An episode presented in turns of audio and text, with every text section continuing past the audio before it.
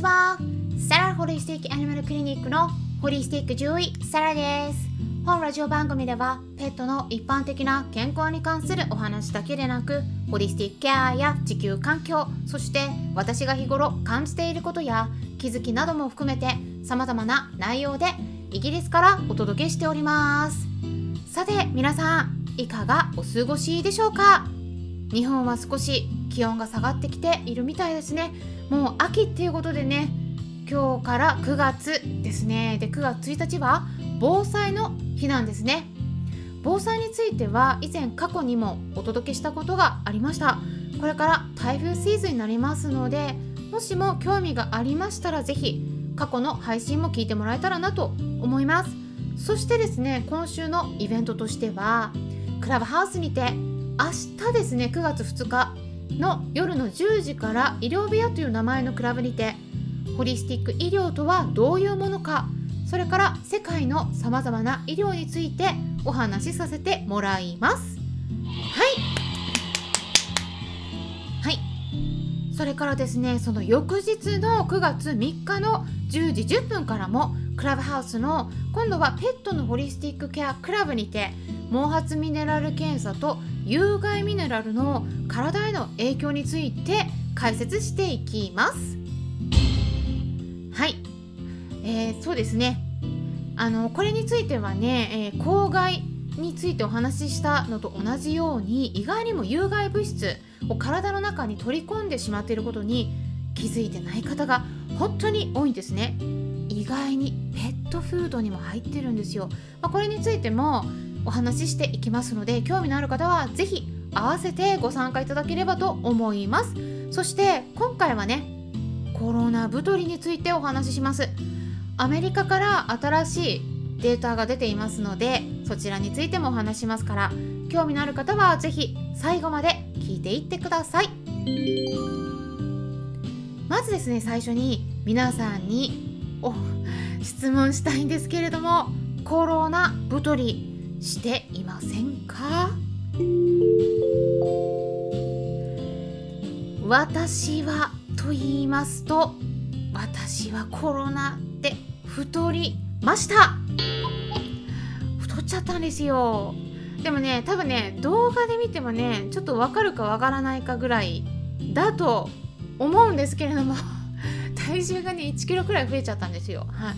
1キロって言ってもねちょっと私にとってはいやちょっとまずいなって思ってるところでね、うん、やっぱ年齢も年齢なので、えー、ちょっとダイエットしないとなと思ってるんですがこれがねうちの主人がねいろいろ持ってくるんですよ。私のテーブルの机のところにねチョコレートとかあとねイギリスってチーズを入れた料理がすごく多いんですね。で結構ねそういうのが好きなんで、えー、やっぱチーズ系のクリーム系のパスタとかリゾットとかね、えそういうのをね作る機会が増えまして、えー、ねあの作ると私も食べないとっていうことになるんでね。で私も食べたりしてるから、えー、ちょっとねやっぱ太りやすくなっちゃってんのかなと思ったりあと運動量もねあのお散歩はねほぼ毎日行ってるんですけれどもただね以前と比べるとやっぱ減ってると思うんですね。うんそんな感じでコロナ太り対策ね私も私自身も必要なので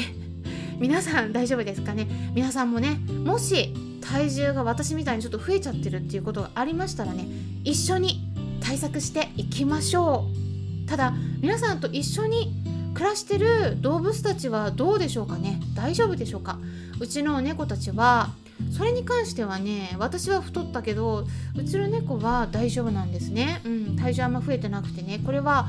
私の方で手作り食を毎日与えてるのと手作り食はね太りにくいんですよ、うん、あとは、まあ、おやつをねあんまあげすぎないようにしてる。それからまあ、猫たちに関しては毎日遊んでるんですね。遊ばせて運動させてます、うん、あとはちょっとねトレーニングっぽいねちょっとマッサージみたいなこともねちょっとやってるんですよ。特に序盤に。なのでね、うん、最近ねすごくね彼は体調が良くて本当おかげさまで、えー、あの私がいろんなことをやってるんですけれどもね、うん、皆さんどうでしょうかね。まあただちょっとね体重が増えちゃったっていう方もねいらっしゃると思うのでそんな方に聞きたいんですけれどもね一番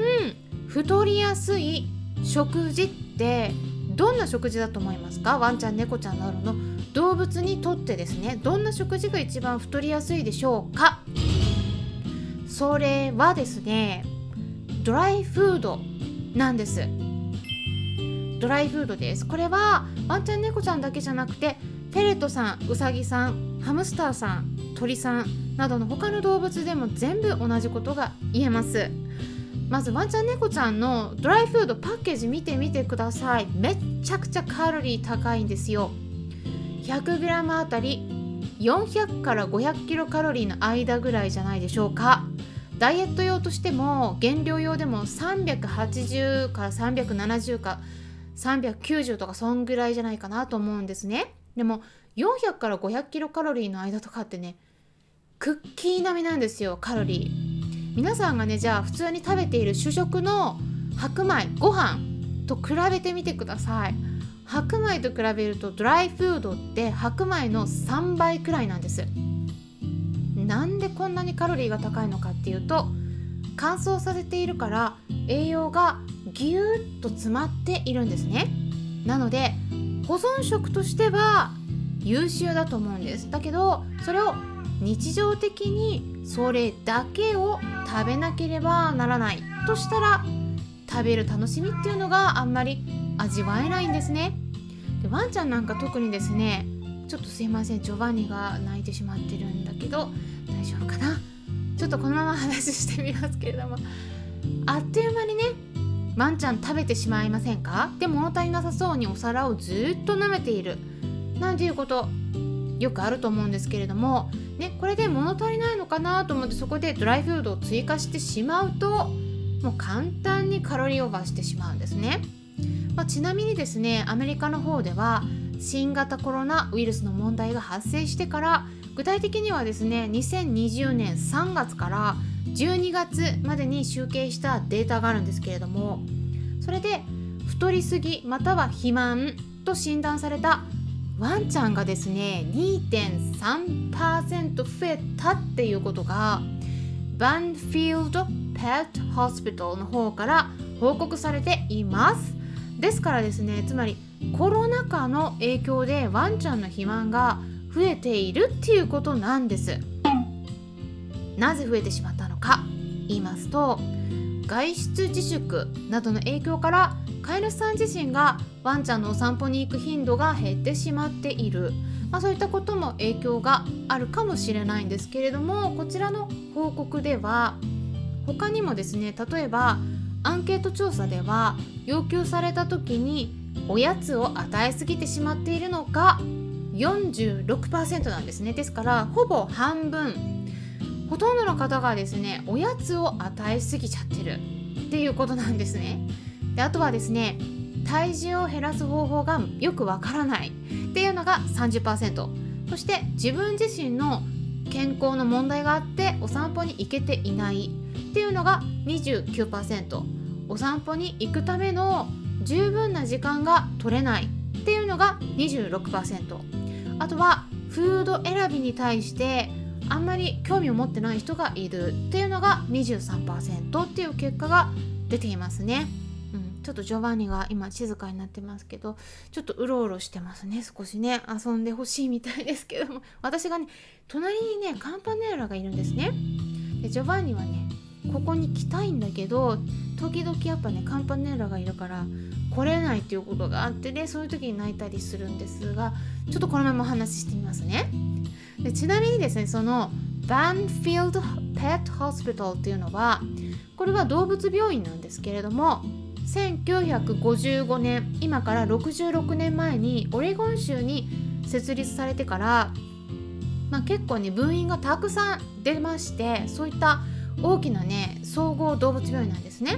ですっごくね規模が大きくてアメリカに住んでる方はね実際に行かれたことのある方もいらっしゃるかもしれないんですけれども、まあ、結構どこにでもよく見かける感じで私もアメリカに行った時にねやっぱり見ましたねうん何回か。で診察してる数がねトータルではすごく多いのでワンちゃん猫ちゃんの病気に関するデータも毎年報告してくださってます。でそれで肥満っていうのがもうすでにねこれ病気って言った方がいいんじゃないかって言った意見もあるくらいなんですけどもワンちゃん猫ちゃんでもやっぱり肥満になるとねいろんな病気になりやすくなるって言われているのでね是非注意しててください。